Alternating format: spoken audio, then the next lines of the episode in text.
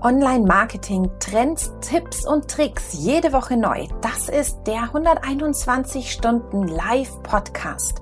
Hier bekommst du jede Woche den Mitschnitt unseres Live-Talks mit Experten aus der Online-Marketing-Szene. Viel Spaß! Hi und herzlich willkommen zu 121 Stunden live, die zehnte. Könnt ihr es glauben? Unser Baby ist zweistellig. Das heißt, wir sind jetzt schon fast aus der Grundschule raus und gehen, wenn wir es gut gemacht haben, in eine weiterführende Schule mit unseren 121 Stunden live. Äh, wer ist denn wir? Äh, wir bin zum einen ich, die Sarah. Ich bin Trainerin für Content Marketing bei der 121 Watt und helfe euch allen so ein bisschen weiter, wenn ihr nicht so richtig wisst, wie ihr euer Content Marketing mit einer ordentlichen Strategie versehen wollt. Mit mir hier ist noch der Patrick und bevor ich das Wort an den Patrick übergebe, verrate ich euch, wieso es sich heute ganz besonders lohnt, dran zu bleiben. Unser Gast verrät nämlich heute, was du untersuchen solltest, wenn bei dir dein Tag Manager, dein Google Tag Manager nicht wirklich funktioniert funktioniert. Wenn du da ein Problem hast, dann bekommst du von unserem Gast heute die ersten Spuren, wie du auf Spurensuche gehen kannst zur Problemsuche. So, jetzt aber. Patrick, man merkt, dass ich eingerostet war und eine Woche im Urlaub, kaum ist man eine Woche raus, läuft schon gar nichts mehr. Patrick, Du darfst weitermachen. Ach, wir holen dich ganz schnell wieder rein und ich, ich folge auch diesen ganzen Fußspuren. Sehr schön. Ich, ich freue mich auf, auf diesen Schnack, auf diesen Talk. Wer bin ich? Immer noch Patrick Klinkberg. Für die 121 Watt bin ich auch als Trainer unterwegs zu den Themen Online-Marketing und SEO und räumen wie wild das Internet auf. Und ich freue mich heute auch sehr auf unseren Gast, denn hier geht es halt auch wieder um das Thema der, ich, ich liebe einfach, grüße hier nochmal an unsere Gästin, die Michaela, die den Begriff Datenaktivierung für mich völlig geil besetzt hat. Äh, das macht mir sehr viele Freude. Und äh, unser lieber Gast äh, bringt folgenden Hashtag heute mit. Und zwar hat er was vorbereitet. Happy Analyzing ist sein Hashtag. Und wir sagen ganz lieb, Hallo, Servus und Moin, Cem ungestützte Markenbekanntheit, ich muss es nicht erwähnen, wie Coca-Cola im Bereich der Analyse, über das wir heute auch auf jeden Fall sprechen werden, dieses Thema. Auch später natürlich nochmal in dem Deep Dive. Cem, schön, dass du da bist. Hi, schönen Tag. Danke für die Einladung. Ich freue mich dabei zu sein. Du darfst auch gern noch was zu dir sagen. Ach so, ja, Entschuldigung. Ich äh, hatte ein bisschen mehr äh, gewartet in diesem Moment. Ja, erstmal, ähm, ich mag mich nicht ganz so weit aus dem Fenster lehnen und mich mit Coca-Cola vergleichen. Ja, ich ich nehme es dann vielleicht mit Dr. Pepper auf. Äh, das das schaffe ich, glaube ich, noch. Und ja, äh, schön, dass ich da sein darf. Äh, Happy Analyzing als Hashtag habe ich gewählt, weil mh, hm, ich finde, das ist immer so ein wundervolles Schlusswort, wenn ich fertig bin mit meinen ah. Seminarteilnehmern beispielsweise, ja, weil ich dann äh, zwei Tage lang Google Tag Manager Wissen als Referent bei der 121 Watt vermitteln darf.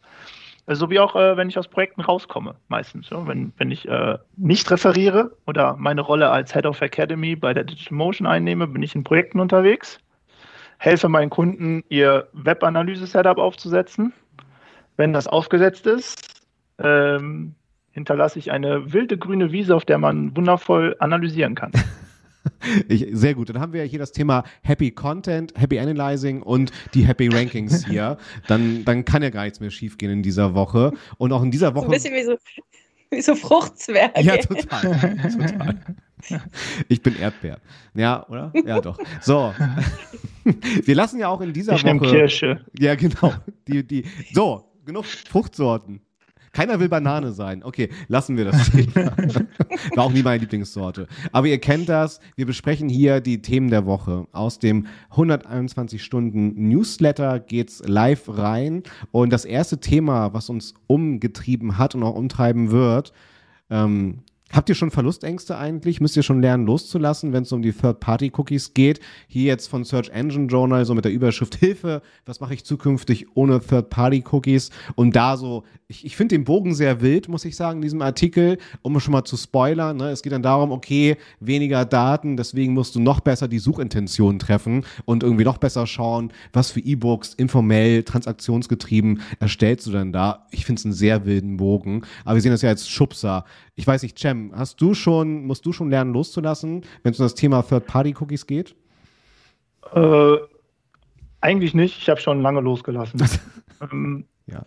Äh, aus dem ganz einfachen Grund, dass äh, gewisse Hersteller mit ihren Browsern ja schon Third-Party-Cookies limitieren. Ähm, ich schiel dabei auf Apple. Ähm, ist es halt so, dass du einfach schon aus diesem Kontext Third-Party-Cookie komplett raus bist und Webanalyse an sich passiert ja erstmal nur im Kontext First-Party-Cookies. Das ist das ja sowieso kein Problem. Also reden wir nur noch von denjenigen, die Werbung treiben, Werbetreibende und deren ähm, Anbieter. Ja, die Lösung, die da im Raum steht, ist Wechsel auf First-Party-Cookies in einem entsprechenden Kontext. Da muss man natürlich auch aufpassen, denn auch das wird ja in, in Zukunft bestimmt irgendwann reglementiert werden. Aber losgelassen habe ich Third-Party-Cookies schon von, von einer gewissen Zeit. Also das macht ja jetzt nur die Runde aufgrund der neuen Ankündigungen ja. von Google. Genau. Aus SEO-Sicht und Content-Sicht ähm, würde ich auch sagen, da ist ein sehr heftiger Spannungsbogen gespannt worden äh, in diesem ja. Artikel und, und äh, auf die Inhalte eingegangen. Das ist ja etwas, was du vielleicht heute auch schon machen kannst. Also du musst ja nicht darauf warten, dass Third-Party-Cookies nicht mehr leben, sondern kannst ja deinen Content entsprechend heute schon aufsetzen. Ja, absolut. Ähm, Sarah, wahrscheinlich ähm, magst du noch mal für dich so skizzieren, gerade Third-Party-Cookies und dann die First-Party-Cookies äh, als Definition ähm, du meinst jetzt so ein bisschen erklären, was ja. was ist, oder? Ja, so First Party ist, bist du immer selber. Also das ist die Website, mhm. Webseite selbst, die du betreibst, dein Analytics-Cookie, dein Google Analytics-Cookies, die da gesetzt werden, dein Tag Manager-Code ist dein First Party-Cookie. Ähm, in dem Moment, wo du zum Beispiel ein Facebook-Pixel ähm, bei dir auf der Seite hast, egal ob es jetzt im Tag Manager ist oder ob du es normal implementiert hast, dann ist es Third Party. Also immer wenn du sozusagen Dritte mhm. einlädst, auf deiner Seite Daten zu sammeln, dann ist es Third Party. Und da wird es natürlich in Sachen Datenschutz schwierig, weil du natürlich nicht einfach ungefragt, daher kommt der ganze Quatsch, ähm, Daten von Leuten, die bei dir auf der Website sind, sammeln darfst oder an andere weitergeben darfst oder ähm, sie einladen darfst, Dritte sozusagen bei dir auf der Seite zu sammeln. Also das ist so ein bisschen dieses, dieser Unterschied zwischen äh, First und Third Party. Ähm, für alle natürlich ganz, ganz traurig, ähm, wie ihr gerade schon gesagt habt, die irgendwie Werbe, äh, machen, da wird es jetzt ein bisschen ungemütlich. Und da hätte ich gerne noch von dir, Cem, so eine Info. Was machst du denn mit den Leuten, die jetzt zu dir kommen und weinen und sagen, ich, mein ganzes Tracking geht nicht mehr, äh, mit Third Party darf ich nicht, was tue ich denn jetzt? Weil im Tag Manager, das ist ja dein Steckenpferd, da kann ich ja all das managen. Da kann ich meinen Facebook-Pixel reinpacken, da kann ich alles von LinkedIn mit rein, da kann ich ja alles drüber managen. Das heißt, am Ende schlagen die bei dir auf und weinen. Was machst du mit denen? Da gäbe es jetzt mehrere Ansätze. Also erstmal sind die äh, Anbieter äh, in Zugzwang, ja, dass sie keine Third-Party-Cookies mehr setzen, sondern ähm, First-Party-Cookies dann anbieten. Das wäre Nummer eins in dieser Liste der Dinge, die passieren müsste, wenn nicht schon geschehen. Ähm, das kann man natürlich dann äh, sehr einfach im Google Tag Manager dann umsetzen. Es gibt dann sicherlich eine Anleitung von besagten Anbietern, die dir genau beschreibt, wie du einen Tag einzubauen hast und wann der ab, abgeben, also abfeuern soll, ab, ähm, ähm, auslösen soll, äh, um dann Daten von A nach B zu schicken. A ist dann deine Website und B ist dann der Endpunkt des Werbetreibenden. Ähm, Nächster Punkt wäre eigentlich eine Möglichkeit äh, in diesem Zusammenhang wäre eine eigene Datenbank aufzusetzen, in der alle deine Kundendaten einfließen. Ja, das könnten dann die Online-Punkte sein, die du sammelst von deinen Kunden selber auf deiner eigenen Seite. Ja, und dann dadurch in irgendeiner Form, Form einen eigenen Remarketing-Pool aufbaust und dann deine eigenen Mittel nutzt, um diese Kunden wieder zu aktivieren. Das könnten beispielsweise E-Mails sein oder gar SMS, wenn du äh, die Handynummern deiner Nutzer kennst und entsprechenden Consent hast. Oder wenn die App installiert ist, dass dann eine Push-Benachrichtigung kommt. Das wären alles Möglichkeiten, die durchaus im, äh, zu betrachten sind. Gehört ein bisschen IT-Aufwand und technischer Aufwand hinzu, das Ganze aufzusetzen, logischerweise. Aber ich denke mal, es ist im Rahmen des Machbaren. Ich meine, so ein bisschen Abschied nehmen oder gezwungen Abschied nehmen tut immer ein bisschen weh und in dem Fall ähm, äh, kostet es uns halt IT-Kapazitäten. Äh, wir bleiben noch ein bisschen äh, beim äh, Thema SEO. Und zwar unser nächstes Thema hat uns Luna Park mitgebracht. Alles, was du über den Ranking-Faktor EAT wissen solltest. Bei Eat denke ich an Kuchen. Patrick, ich glaube, das meint Luna Park wahrscheinlich nicht damit. Ja, ja, ja, ja, ja, es geht tatsächlich hier eher um das Thema meiner, meiner Autorität insgesamt. Also, welche Expertise bringe ich mit? E, ne? dann äh, welche Autorität. Und jetzt wird schwer mit der Übersetzung und der Abkürzung. Dann geht es um das Thema Vertrauen, ne? also ERV War das nicht eine Band? Ähm, und T steht dann hier natürlich für, für Trust. Und wie schaffe ich das dann halt einfach? Ne? Als, als Domain, welche historischen Altlasten habe ich hier? Wie schaffe ich dann diesen Expertenstatus aufzubauen? Ist aber etwas, was operativ schwer abzubilden ist. Ne? Also diese Patente auseinanderzunehmen, äh, was sich auch dahinter verbirgt, was Google sich dabei gedacht hat, ist super spannend, gerade wenn man als SEO da ganz tief abtauchen möchte.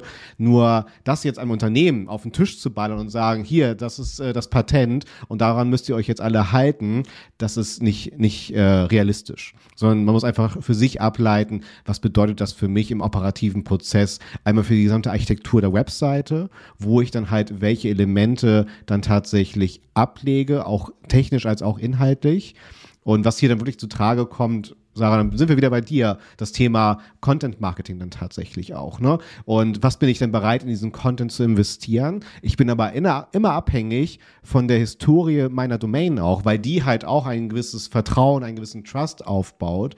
Und von dieser Basis bin ich einmal abhängig. Ich konfrontiere mittlerweile immer dieses Bild, ich weiß nicht, kennt ihr äh, St. Peter-Ording, wo diese Häuser auf diesen Stelzen stehen? Genau. Ja. Das sieht ja nicht so wirklich stabil aus. Und wenn man da eine Sache nach der anderen raufkloppt, das kann nicht gut gehen. Das ist instabil. Und äh, demnach ist es gut, das zu wissen und auch zu schauen, wie schaffe ich halt dieser EAT-Formel letztendlich gerecht zu werden. Wenn wir ganz zurückspulen, äh, Schuld daran war 2011 dann tatsächlich so das allererste große äh, Update, das Panda-Update, wo es wirklich um die, um die On-Page-seitige, Content-seitige Bewertung einer, einer Webseite und eines einzelnen Dokumentes dann tatsächlich geht. Ähm, ohne mich jetzt hier reinzusteigern äh, und mein Redeanteil muss gekürzt werden, aber mhm. es geht weiterhin um die Einzigartigkeit und eine vernünftige Informationsarchitektur, interne Verlinkung innerhalb meines gesamten Konstruktes. So. Ne? Ähm, ansonsten, ich weiß gar nicht, äh, im Content Marketing, Sarah, wirst du da gebrieft? Also hast du da ab und zu, ja, bitte EAT berücksichtigen? Ähm, ich glaube, das versteht sich von selbst, weil im Prinzip ist EAT nichts anderes als vernünftiges Content Marketing. Ähm, ich muss mir überlegen, für was will ich als Experte wahrgenommen werden mit meinem Unternehmen? Äh, mhm. wofür möchte ich stehen? Wofür möchte ich mir einen Namen machen? Und wie mache ich mir einen Namen für ein spezielles Thema, für einen Themenbereich, in dem ich wirklich ordentlichen Content abliefere? Also ja. für mich ist so, die Zeit mit jedem Google-Update im Content Marketing wurde einfacher. Wie du schon sagst, diese Panda-Texte, diese Bullshit-Texte, in denen ich 80 Mal irgendwelche Keywords auf äh, grauenvollste ja. Art und Weise unterbringe, nur damit äh, der vermeintliche Google-Crawler auch auf jeden Fall kapiert, dass es bei uns jetzt hier um, keine Ahnung, Turnschuhe geht die Zeiten sind vorbei. Also als ich angefangen habe, äh, Content Marketing und vor allem Content zu machen, da war ich noch so als, als Werkstudent in der Landingpage-Fraktion. Jeder hat es gehasst und immer derjenige, der zuletzt Nein geschrien hatte, musste Landingpages schreiben. Warum hat man die so gehasst? Weil das so Bullshit-Texte waren. Und die Zeit ist Gott sei Dank vorbei. Das heißt, mir machen diese ganzen Google-Updates und auch dieses äh, Thema EAT und Ranking-Faktoren meine Arbeit leichter, weil gutes Content-Marketing funktioniert nur, wenn ich es ernst meine mit meinem Content.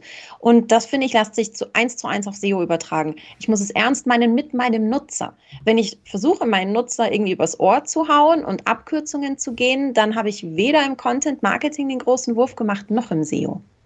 Total, total. Ähm Cem, bevor wir dich verlieren, es kommt gleich zu deinem vollen Thema. Hast du Berührungspunkte? So, also wir können es ja auch verallgemeinern, das sind ja immer so Schubser mit äh, speziellen Ranking-Faktoren oder auch dem, dem Tracking.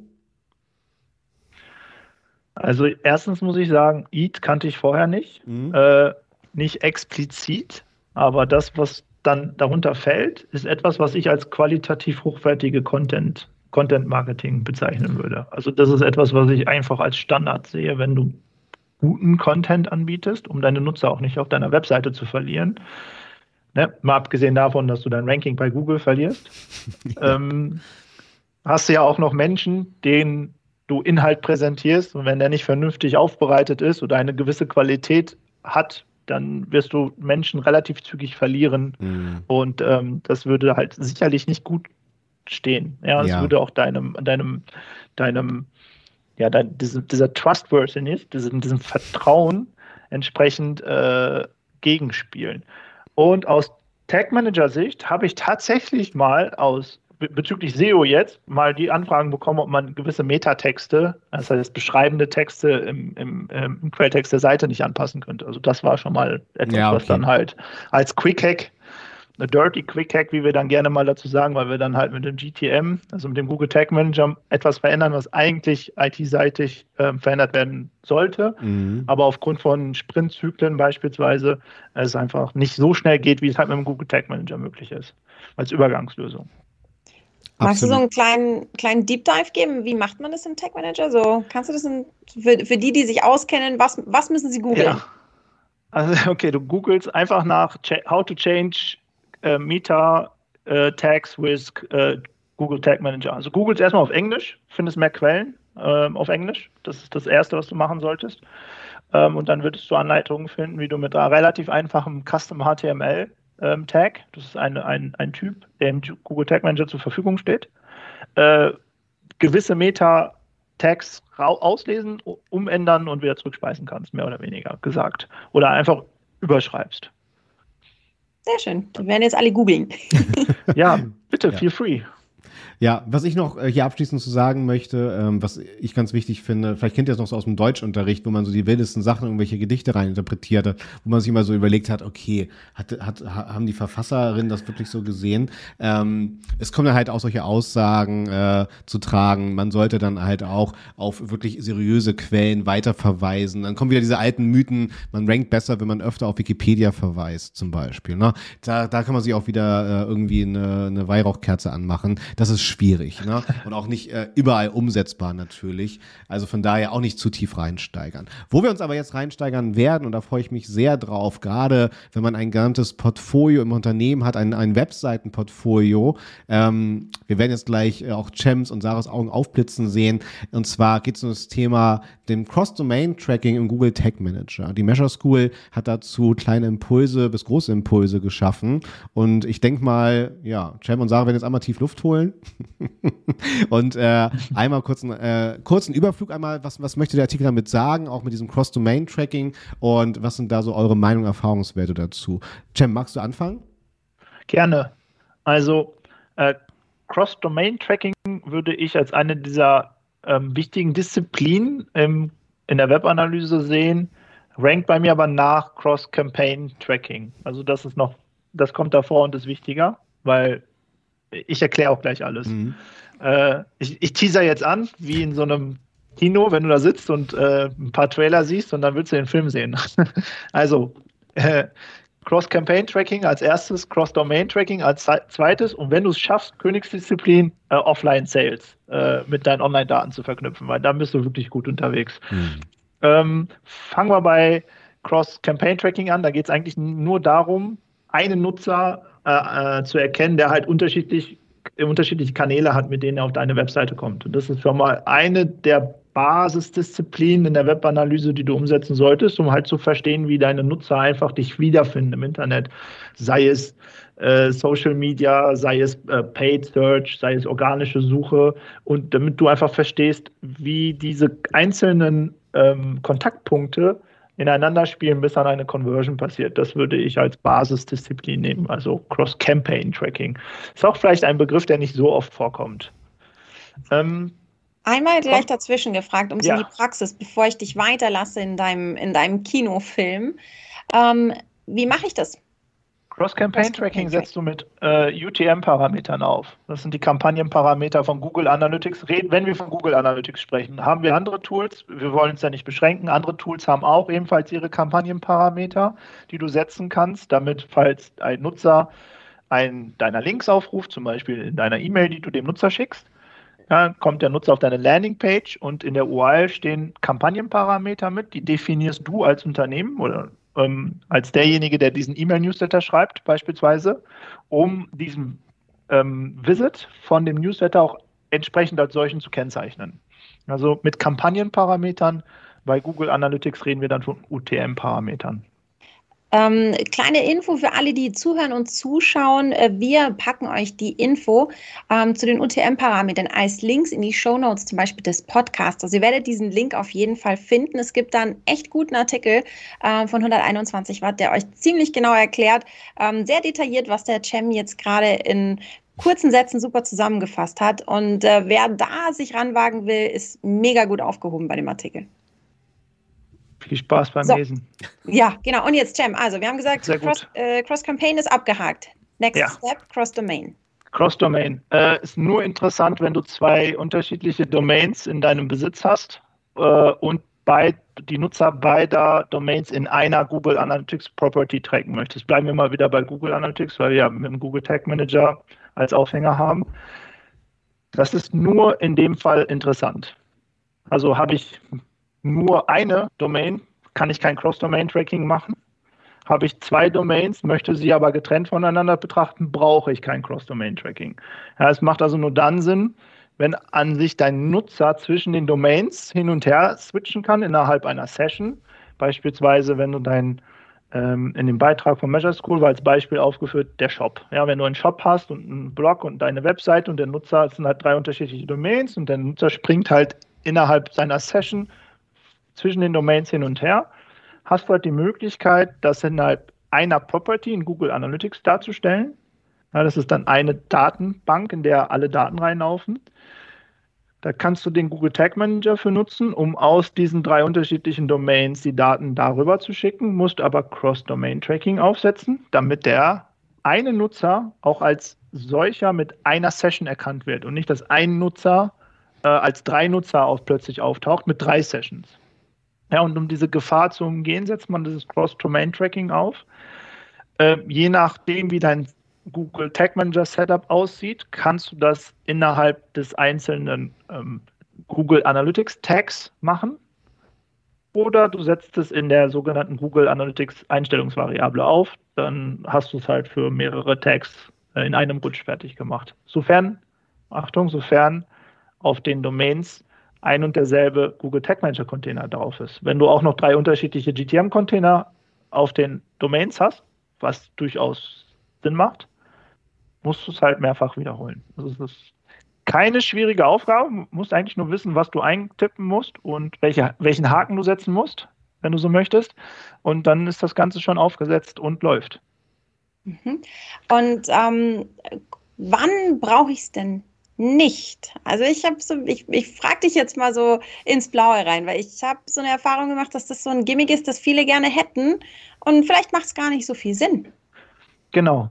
Also äh, wenn ich als Unternehmen mehr eine einzige Domain besitze, brauche ich es nicht. Ja, es gibt keine andere Domain, auf die ich cross verweisen kann, weil meine Nutzer dann nicht mehr in meinem Universum unterwegs sind, sondern dann reden wir von einem Link, der zu, einem, zu einer anderen Domain führt. Ja, also ein ganz klassischer externe Link oder Outbound Link, wie es, wie es in der Branche genannt wird. Das ist einer der Punkte, wo ich es wirklich nicht brauche. Der zweite Punkt ist, wenn ich einfach zwei komplett getrennte ähm, Webseiten voneinander habe, wo der Nutzer gar nicht die Möglichkeit hat, zwischen den beiden Webseiten hin und her zu schüpfen. Das wäre die andere Variante, wenn ich es nicht brauche. Also wenn, wenn die Customer Journey nicht beide Domains beinhaltet, brauche ich kein Cross-Domain-Tracking aufsetzen. Das sind so die zwei Varianten, wo es nicht nötig ist. Genau, da, da wollte ich nämlich gerade drauf raus. Das ist ein Anwendungsfall, den ich kenne, ähm, wo es eben hieß, ja, sollen wir Cross-Domain machen? Wir haben unterschiedliche Länderversionen. Ähm, und dann haben wir gesagt, nee, macht keinen Sinn, weil der Wechsel zwischen den Länderversionen nicht vorgesehen ist. Wir haben es dann so gelöst, äh, es gibt so ein Länder-Radio-Button-System. Also normalerweise erkennt das System, wenn du im falschen Land unterwegs bist und schlägt dir dann den Länderwechsel vor. Und mhm. wir haben da dann ein Ereignis drauf gesetzt und haben gesagt, pass mhm. auf, äh, wir setzen jeweils ein, ein Ereignis auf diese, diese Radio-Buttons, auf den Klick, damit wir auf der jeweiligen Domain sehen können, ähm, wenn der Länderwechsel zu häufig stattfindet. Also wenn, die, wenn der zu häufig äh, uns das Ereignis ausgespielt wurde, da, oder wäre, geworden wäre, ähm, dass das Land gewechselt wurde, dann wäre das für uns ein Hinweis gewesen, hey, irgendwas stimmt hier nicht vorweg. Also mhm. der, die Customer Journey hat das nicht vorgesehen äh, mhm. diesen Länderwechsel. Deswegen haben wir gesagt, brauchen wir nicht Cross-Domain. Das verwirrt uns nur die Daten. Das ist, sind im Prinzip zwei komplett unterschiedliche Seiten, aber eben Länderversionen davon und äh, haben sozusagen so mit Trick 17 so ein bisschen die verknüpft, äh, zumindest für das, was für uns wichtig war. Passiert mhm. hier irgendwo eine Fehlzuordnung? Mhm. Sehr interessant. Ähm, spielt in dem Zusammenhang auch eine, eine allgemeine Unternehmenswebseite eine Rolle, die vorgelagert ist? Und wenn der Nutzer erstmalig auf die Webseite kommt, dass er dann ein Land setzt und das nee. dann abgespeichert wird? Nee, nee, okay. das sind komplett getrennte, sind komplett getrennte Domains, einfach mit, einem, mit einer anderen Länderkennung sozusagen. Und die mhm. sollten mhm. eigentlich, sollte man sozusagen die, sagen wir mal, die AT oder die CH oder IS-Version davon in Deutschland überhaupt nicht sehen. Also die sollte überhaupt nicht ankommen. Äh, sollte man sich verirren, äh, schlägt einem die Seite dann vor, du pass mal auf, hast du dich verirrt? Oder mhm. es gibt eben äh, oben so ein bisschen, man kennt es von Amazon. Kennt ihr diese, diese Weltkugel oben bei Amazon? Du kannst theoretisch bei Amazon oben mhm. wechseln. Und so sieht es in der Art dann aus, ähm, dass man sagt, wenn man unbedingt wechseln will, findet man das und dann kommt auch ein Ereignis. Also dann ist auch klar, hier hat jemand gewechselt und hier hat eigentlich die Zuordnung nicht so funktioniert, wie sie funktionieren hätte sollen. Mhm. Na, schlau gelöst. Ja. ja, ähm, so, bevor wir den Patrick jetzt total verlieren mit unserem äh, äh, Google Tag Manager Fachgeplänkel, ähm, schauen wir doch einmal ein bisschen zurück. Ich war ja letzte Woche nicht dabei. Ähm, ich habe gehört, letzte Woche ging es wahnsinnig ja. um das Thema iOS 14.5. Ähm, jetzt ist es so, dass wir ein paar Zahlen dazu bekommen haben. Das findet ihr in dem Newsletter. Wir sagen da nicht viel dazu, außer dass wir alle ein bisschen weinen, wenn wir uns die Zahlen anschauen. Wenn du aber jetzt wirklich viel über die iOS 14.5 Nummer äh, wissen möchtest, dann hör dir den Podcast von letzter Woche, also die Nummer 9 an. Da geht es wirklich ganz tief rein in die 14.5. Deswegen überspringen wir das Thema jetzt und kommen zu dem nächsten Thema, bei dem wir alle wieder richtig viel zu sagen haben und wir uns nicht wiederholen im Vergleich zur letzten Woche. Und zwar, so setzt du Chatbots richtig ein. Naja, was ist denn richtig, Cem, für dich?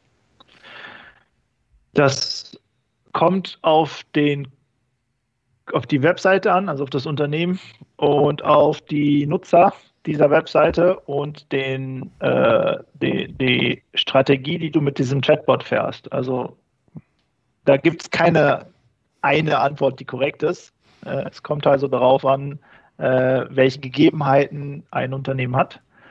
Ähm, richtig setzt du ihn aber ein, wenn die Nutzer zufrieden sind mit dem Chatbot. Egal in welche Richtung es geht. Also wenn das Ding dich nicht dir keine dummen Fragen stellt und du immer wieder dieselbe Antwort geben musst, um irgendwie voranzukommen und du einfach ein schlechtes Gefühl bei dem äh, Nutzer des Chatbots hinterlässt, dann das schon mal, ne, das solltest du nicht tun. Also das waren jetzt Paradebeispiele für mach das bitte nicht. Ähm, richtig eingesetzt ist er dann, wenn das Ding sch schlaue Fragen stellt. Äh, am besten die Antwort direkt an den ähm, Fragenden ausliefert und wenn das nicht möglich ist, dann vielleicht verweist auf einen ähm, auf den Kundensupport inklusive der Antworten auf die schon gestellten Fragen. Also, ne, dass dann derjenige, der ans Telefon kommt, schon genau weiß, worum es geht. Dann würde ich mich persönlich als Kunde einer Webseite, die gerade, der gerade einen Chatbot benutzt hat, richtig gut aufgehoben fühlen. Ärgerlich ist es, wenn du dieselben Fragen nochmal gestellt bekommst und diesmal nur von einem Menschen statt von einem Bot. Das ist, das ist echt das ist echt mies. Patrick, wie geht's dir denn so? Was sind so deine Berührungspunkte zum Thema Chatbots? Ja, mir, mir geht's sehr gut. Äh, Chatbots äh, ist noch eine sehr große, weite Beta-Landschaft. Was man äh, auf jeden Fall sieht, gerade im Tourismus, in der Hotellerie, da sind Chatbots tatsächlich sehr gerne gesehen, wenn es um diese Frequently Asked Questions geht. Das heißt, da, dass wirklich diese ganze Masse abgefangen, aufgefangen wird und generell, wenn es um das Bereich Customer Service geht, ist es einfach eine gute Lösung, die Masse abzuarbeiten, so dass dann halt äh, das Inbound Call Center ein weitaus stärkeres Nervenkostüm und gesund, gesundheitlich besser drauf ist, um sich um die dann Härtefälle zu kümmern, für die dann mehr Ressourcen da sind. Also das ist so äh, das, das Fazit, was sich da entsprechend äh, abgebildet hat, auch schon die letzten Jahre tatsächlich. Ähm, es ist ja immer die Frage, was bin ich wirklich in der Lage abzufangen? Ne, Cem, was, was du auch meintest, ne? Sowohl inhaltlich, technisch, auch mit der Datenübergabe, ohne dass da was verloren geht. Und es gibt ja Positivbeispiele dann auch aus den Chatbots von Webseiten heraus tatsächlich, ne? Äh, auf, auf Twitter-Basis zum Beispiel, auch ein sehr gutes Medium, wo man das angehen kann. Im Messenger-Marketing gibt es ja auch diverse Anwendungsfälle. Aber bei mir, wenn ich so die Webseite in den Fokus rücke, ist es immer ein reduziertes Sortiment an Branchen, die da wirklich äh, einen Nutzen draus ziehen können. So, also auf der einen Seite nüchternes Fazit, auf der anderen Seite Customer Service, äh, super, um die Masse abzufangen, damit dann das Callcenter Nerven, Zeit vor allen Dingen hat, um sich so, ich nenne es mal die Härtefälle, ne, die ja nicht per Chatbot gelöst werden können, dass dann da hier die ausreichende Zeit und die Nerven dann vorhanden sind. Das ist so mein Chatbot-Fazit. Also ich finde, Chatbot hat auch in Sachen Marketing nochmal so eine ganz andere Dimension oder mhm. gewinnt gerade eine ganz andere Dimension. Ich finde, man merkt aus User-Perspektive schon, ähm, wenn zu sehr versucht wurde, auf den Unternehmensnutzen zu achten und nicht so stark auf die Kundenzentriertheit. Das ist genau das, was der Cem sagt. So, ähm, ich stelle dem Chatbot drei Fragen und die gleichen Fragen äh, kann ich dem anderen dann fra fragt mich derjenige wieder sozusagen. Also die Antworten, ich muss mich wieder mit dem am Telefon durch die Nummer durchkaspern, wo ich mich gerade schon mit, mit, dem Chatbot rumgeschlagen mhm. habe das ist so, da wird es echt unangenehm. Was ich aber so aus meiner Erfahrung, so aus Datenperspektive sagen kann, ist, ähm, dass ein Chatbot, jemand, der sich durch einen Chatbot, ich sag mal jetzt, gequält hat und dann an eine lebende Person übergeben wird, der hat eine extrem hohe Conversion-Wahrscheinlichkeit ähm, im Vergleich zu demjenigen, der nur so auf deiner Webseite unterwegs ist. Das ist so die Erfahrung, die ich gemacht habe. Das ist schon, ähm, da ist jemand hot. Also da, wenn jemand schon Fragen hat, dann den Anschlusspunkt nicht übersehen. Also wirklich zu gucken, ähm, wie der Patrick gerade gesagt hat, was kann ich abdecken, ohne dass ich jemanden vergrätze. Wenn ich nur wissen will, wo ist der Kündigen-Button oder wo kann ich meine Bankverbindung ändern oder wann, wie kann ich meine Zahlweise von monatlich auf jährlich umstellen, das sind alle, alles äh, Punkte, da brauche ich keinen Menschen, der mir das erklärt. Wenn ich aber wirkliche Detailfragen zum Produkt habe, bin ich doch in meiner Customer Journey schon so weit, dass ich echt Interesse an diesem Produkt habe. Und dann muss man den Anschlusspunkt nicht, darf man ja nicht verpassen. Also aus Datenperspektive kann ich sagen, ähm, dass man vielleicht auch ein bisschen drauf gucken sollte, ähm, welches Chatbot-System man wählt, was ja. dann Daten rüberkommt. Mhm. Also es ist ganz, ganz wichtig, zum Beispiel aus meiner Erfahrung raus, dass man auch in der Analyse sehen kann, wann war denn der Zeitpunkt, das an einen Menschen übergeben wurde. Also dass du die Möglichkeit hast, entweder Ereignisse im Tracking einzurichten, die dir diese Informationen mitgeben, dass du weißt, wie viele meiner Chatbot-Anfragen ähm, haben tatsächlich zu einem menschlichen Gespräch geführt und ähm, natürlich auch noch äh, das Thema, weil du dadurch rausfiltern kannst, wer hat denn irgendwie nur Quatsch da reingeschrieben. Ja. So, also man, ich finde, da tut sich ordentlich was in Sachen Chatbots. Also aus User-Perspektive sowohl als auch als Daten, aus Datenperspektive. Ja, ich, ich aber ja. fühlt sich für euch das Wort Chatbot nicht auch ein bisschen 90er an? Also, wenn wir uns das mal so angucken, ähm, was die digitalen Assistenten, ne, gerade von den, von den Gaffers, ne, Google, Facebook vor allen Dingen, da schon drauf haben, ich weiß, irgendwie fühlt sich, wenn das im Vergleich äh, mit, mit Google Now, Alexa, äh, ist, glaube ich, der Chatbot so ein bisschen hängen geblieben in meiner Wahrnehmung. Ich glaube, es geht sehr stark Richtung digitale Assistenten. Wenn da dann nicht sogar, ich meine, es gibt ja schon so viele APIs, die ich auch von Google schon nutzen kann, von weiteren, ne, in Sachen Bilder auslesen zum Beispiel, ne. Wenn ich da nicht irgendwann sogar die Google Now API anzapfen kann, ne, für, für mein Angebot, für mein, mein Messenger-Marketing, auch eine Richtung, in die das natürlich gehen kann dann halt, ne? So, ich weiß, ja. Äh, Sarah, äh, wir haben ja vorhin auch geschnackt, du hattest ja auch dieses Beispiel von der Google I.O.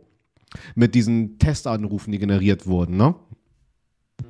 Irrsinn. Wir suchen euch das mal raus ja. und auch das packen wir euch in die Links. Ihr müsst euch das anschauen. Äh, ja. Da geht es um eine Restaurantreservierung, die Friseur, Friseurreservierung. Friseur ist es nicht Restaurant. Ah, okay, sorry. Ich war so beeindruckt sogar? von der Tatsache sein, an ja. sich.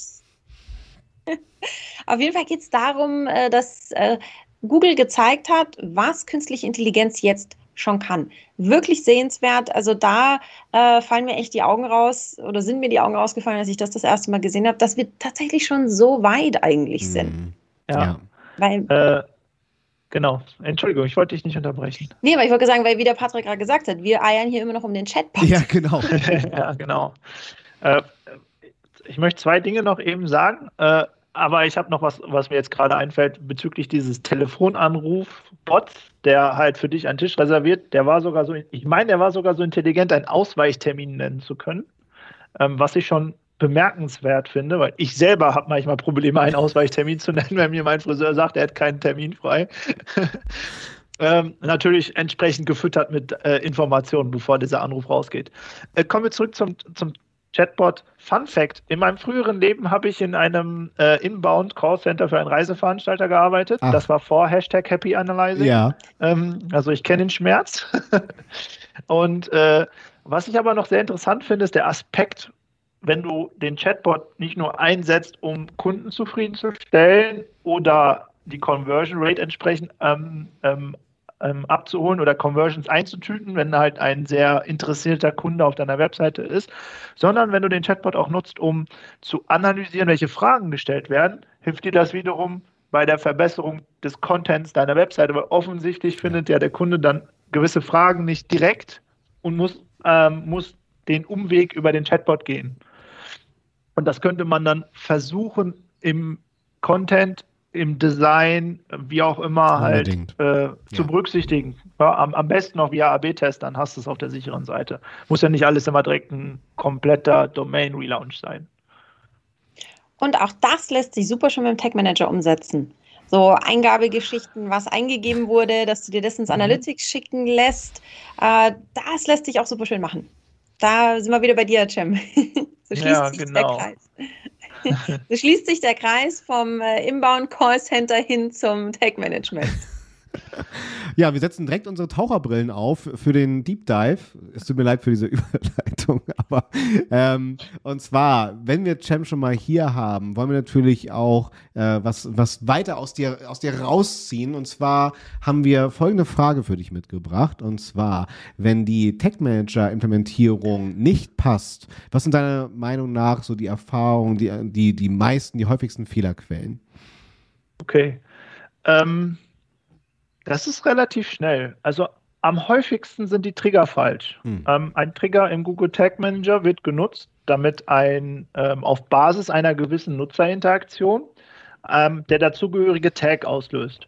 Ein, ein Tag übergibt quasi die Daten an beispielsweise Google Analytics der Trigger definiert, wann die Daten abgegeben werden. Und dieses Wann ist meistens verkehrt. Ja, das ist die häufigste Fehlerquelle. Es wird entweder werden zu früh Informationen übergeben, ähm, sie werden gar nicht übergeben, weil die Bedingungen des Triggers nicht richtig aufgesetzt worden sind und quasi nie eintreffen können. Das ist das, was am häufigsten passiert. Und ähm, am zweithäufigsten hast du dann eine ähm, generell fehlerhafte Implementierung des Google Tag Managers in dem Sinne, dass halt, dass du das ähm, Vehikel Google Tag Manager neu benutzt und auf deine Website packst und ähm, aber früheres Tracking, Altlasten, wenn du so möchtest, noch im Quellcode deiner Webseite hast. Das ist das, was am zweithäufigsten passiert zumindest meiner Erfahrung nach. Also das ist da, wenn es nicht passt, guckst du erstmal im Google Tag Manager, findest den Fehler in Triggern. Wenn es richtig, richtig nicht passt, dann hast du wahrscheinlich was mit deiner Komplettimplementierung falsch. Und ab dann geht es nur noch in Feinheiten. Beispielsweise ähm, vertauschst du die Übergabewerte, ja, also ganz klassisch, hast Typos drin, ähm, deine Variablen, das sind ähm, im Google Tag Manager deine Vehikel, die Werte festhalten ja, da, da hast du vielleicht ein, ein, Typo drin und der Google Tag Manager greift nicht die richtige Variable von der Webseite ab. Das sind Möglichkeiten. Aber der häufigste Fehler ist tatsächlich ein falscher Trigger. Ganz simpel. Da müsst ihr einfach nur viel testen, Leute da draußen. Gibt es da irgendwie so eine Abkürzung? Wie finde ich denn raus, worauf kann ich denn einen Trigger setzen? Oder wie finde ich denn raus, ja. dass mein Trigger falsch ist? Mhm. Ähm, da empfehle ich euch tatsächlich nichts anderes als das Debugging. Also ähm, Google Tag Manager bringt einen Vorschaumodus mit. Also das ist das Pre-Build-Tool von Google Tag Manager fürs Debugging. Debugging bedeutet, ich versuche halt einen Bug zu lösen, der irgendwo auftaucht. Ähm, wird aber generell auch einfach als ähm, ähm Synonym dafür benutzt, dass ich eine neue Implementierung teste. Und äh, das ist tatsächlich eine Empfehlung von mir. Du setzt deinen Trigger auf, so wie du es dir vorstellst, mit deinem Tag. Also das ganze Gebilde baust du einmal fertig. Und wenn du ins Testing reingehst, machst du einmal den sogenannten Positivtest. Also du testest, ob der Tag feuert, dann, wenn du es erwartest. Ja, also ein ganz einfaches Beispiel. Du möchtest ähm, Downloads tracken, PDF-File-Downloads beispielsweise, machst dein Setup dafür fertig klickst, ne, gehst dann in den Vorschau-Modus, damit du einmal diese Debugging-Tool ähm, aufrufen kannst vom Google Tag Manager und aktivierst, klickst dann auf deine PDF-Datei und guckst dann in Google Analytics, ob Daten ankommen und vorher guckst du im GTM, ob Daten abgegeben worden sind. Das ist ein Positivtest. Also du testest, ob dieser Link-Klick funktioniert. So, wenn das schon mal funktioniert, ist das die halbe Miete, dann ist alles in Ordnung. Wenn es nicht funktioniert, musst du schon deinen Trigger anpassen, weil da hast du dann irgendwas falsch gemacht. Ähm, und dann musst du noch einen Negativtest machen. Das heißt, du musst irgendeinen anderen Link anklicken, der kein PDF-Download ist und gucken, dass dein File-Download eben nicht auslöst, weil sonst hast du äh, hinterher jeden Link als File-Download getrackt und das ist halt verkehrt. Also das einmal beides machen immer. Also einmal positiv den Positivtest machen, einmal den Negativtest machen, gucken, dass dann ähm, der Google Tag Manager sich so verhält, wie du es erwartest. Ja. Das ist dann das, worauf es ankommt. Und ich möchte dazu sagen, ähm, ich teste die Dinger auch immer noch so, also auch noch nach Jahren, weil ich vertippe mich so schnell, äh, du guckst nicht richtig hin, ich schaffe sogar Copy-Paste-Fehler zu machen. Also da ist einfach alles dabei, ähm, weil du ein Leerzeichen zu viel irgendwie kopiert hast oder äh, aus einer Excel-Datei mit einem Umbruch irgendwas kopiert. Und deswegen immer, immer testen. Ganz, ganz wichtig. Und kleine, kleine Ergänzung noch zu dem, was der Cem gesagt hat. Wenn dein Tag nicht auslöst, sagt dir dieser Debug-Mode sogar, welche deiner, welcher deiner Trigger nicht aktiviert wurde. Also wenn du zum Beispiel zwei Trigger hast, einmal ähm, URL enthält slash blog und äh, noch eine zweite Variable und das URL enthält nicht äh, enthält slash blog wurde nicht gefunden, dann zeigt er dir das sogar. Also der Tag Manager im, im Forschermodus sagt dir sogar, welche deiner Variablen, die du, Entschuldigung, welche deiner Trigger, die du verwendet hast, gar nicht angesprochen haben. Also was hat nicht gefeuert? Richtig. Und ich möchte dabei hervorheben, dass der Preview-Modus des Google Tag Managers grafisch wirklich schön aufbereitet ist und ein tolles Vehikel ist, das ihr echt nutzen solltet. Andere Tools sind da nicht ganz so ähm, redefreudig. Ja, die geben nicht so viel Informationen raus wie der Preview-Modus des GTM. Ja, sag mal, Cem, äh, was ist so die Quote, wenn jetzt alle äh, neugierig sind und mal die Motorhaube von ihrem Tech-Manager aufmachen? Wie ist so die Quote? Wie viel Prozent haben hier wirklich Nachbesserungsbedarf? Ich meine, du siehst ja auch jede Woche wahrscheinlich unterschiedlichste Schicksale der Tech-Manager da draußen. Ja. Äh, wie ist denn die, die Quote der, der, der, der wirklich sauberen äh, Implementierung? Okay, ich muss einmal gegenfragen, weil sonst werfe ich gleich eine ganz hohe Zahl raus. Mhm. Ähm, geht es darum, dass dann, dass du nachbesserst, weil etwas verkehrt ist oder einfach, weil du nachbesserst, weil irgendwelche Altlasten da sind oder sogar nur das Naming nicht stimmt? Tatsächlich beides. Beides, okay. Sagen wir mal eins, wo du immer was anpacken kannst. Mhm. Namings stimmen nicht, weil halt zwei unterschiedliche Leute dran gearbeitet haben. Altlasten sind da, weil die Webseite vier Jahre alt ist oder fünf. 95 Prozent. Ja. 95 Prozent können un ungefähr, ja. ja. würde ich mal sagen, machst das Ding auf und sagst, okay, das ist einfach alt, das kann raus. Und ja. das, da, da stimmen die Namings nicht. Das eine heißt Google Analytics Event 1, ja, was dir eigentlich schon gar nichts mehr sagt. Und das andere heißt dann halt ne, Google Analytics Event PDF Download auf Blog an Test Property XY. Ja, das ist dann ein langer Name, der schon etwas sprechender ist.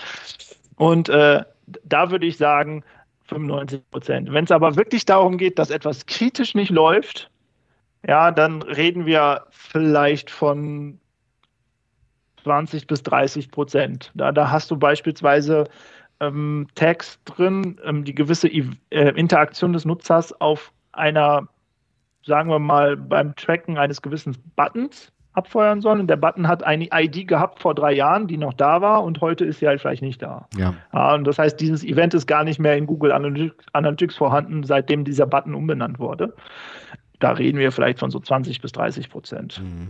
Also ich kann nur empfehlen, es geht mir ja nicht anders und Cem, du hast es ja auch gesagt, ne? du kannst nachts nicht schlafen, wenn du nicht mal was gegengecheckt hast. Äh, dieser dieser ja. Blick von außen äh, tut manchmal wirklich gut und ist wirklich nötig, um ja. einfach da nochmal mit einem frischen Blick unter diese Motorhaube zu schauen. Kann ich wirklich nur empfehlen und nehmt das wirklich als Impuls mit. Ne? Also sei es wirklich Analytics-Implementierung, Tech-Manager, äh, eure ganze Webseite. ähm, genau. Das ist einfach unglaublich wertvoll. Ja, sehr cool, Cem. Ganz vielen Dank äh, für die Impulse. Äh, Sarah, Gerne. bevor wir was vergessen, äh, wo kann man denn all das jetzt hier finden und auch nochmal konsumieren? Gut, dass du fragst, Patrick. Äh, wie ihr wisst, äh, Dienstag 18.30 Uhr sind wir live auf den wichtigsten und beliebtesten sozialen Netzwerken. Wenn du dienstags 18.30 Uhr keine Zeit oder keine Lust hast, uns zuzugucken, dann findest du uns auch in allen gängigen Podcast-Portalen zum Nachhören. Einfach nach 121 Stunden oder 121 Watt suchen und dann findest du uns und wir kommen direkt von hier, von unserer Webcam zu dir in dein Ohr. Ja, fantastisch. Und Cem, der war jetzt gar nicht äh, mental vorbereitet, aber ähm, wir lassen dir noch ein bisschen Zeit, denn Sarah und ich finden jetzt erstmal hier die letzten Worte, aber die allerletzten Worte gebühren dir natürlich und dann verabschieden wir uns hier mit einem gemeinsamen auf Wiederstream. Also von daher von meiner Seite aus ganz lieben Dank. War wieder ein schönes Wochenrecap mit den High- und Lowlights der Themen, die uns so beschäftigt haben. Äh, toll, dass du dabei warst und ich glaube, Sarah hat es auch ganz gut gefallen. Ja, ja, doch. Also ich bin schon wieder drin in der Nummer. Können wir wieder weitermachen. Nächste Woche wieder. Sehr cool. Ja, dann bedanke ich mich sehr herzlich für die Einladung, ähm, Sarah und Patrick. Es hat mir super viel Spaß gemacht. Danke, dass ich ähm, bei der Folge Nummer 10 dabei sein durfte. Ähm, und äh, ich wünsche euch allen da draußen viel Spaß und Happy Analyzing. Oh, das war auch sehr gut. Auf Wiederstream.